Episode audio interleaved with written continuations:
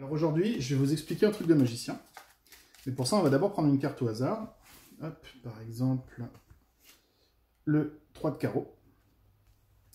Et alors, ce que les spectateurs ne savent pas, c'est que quand un magicien va remettre une carte vers le milieu du jeu, en fait, il va jamais en perdre la trace. Il va toujours conserver, euh, euh, conserver l'endroit où est la carte.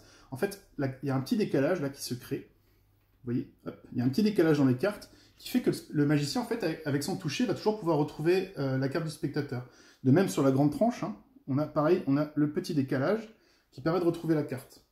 Le seul moyen pour euh, que le magicien perde la trace de la carte, c'est de poser euh, le paquet sur la table, et il faut l'égaliser.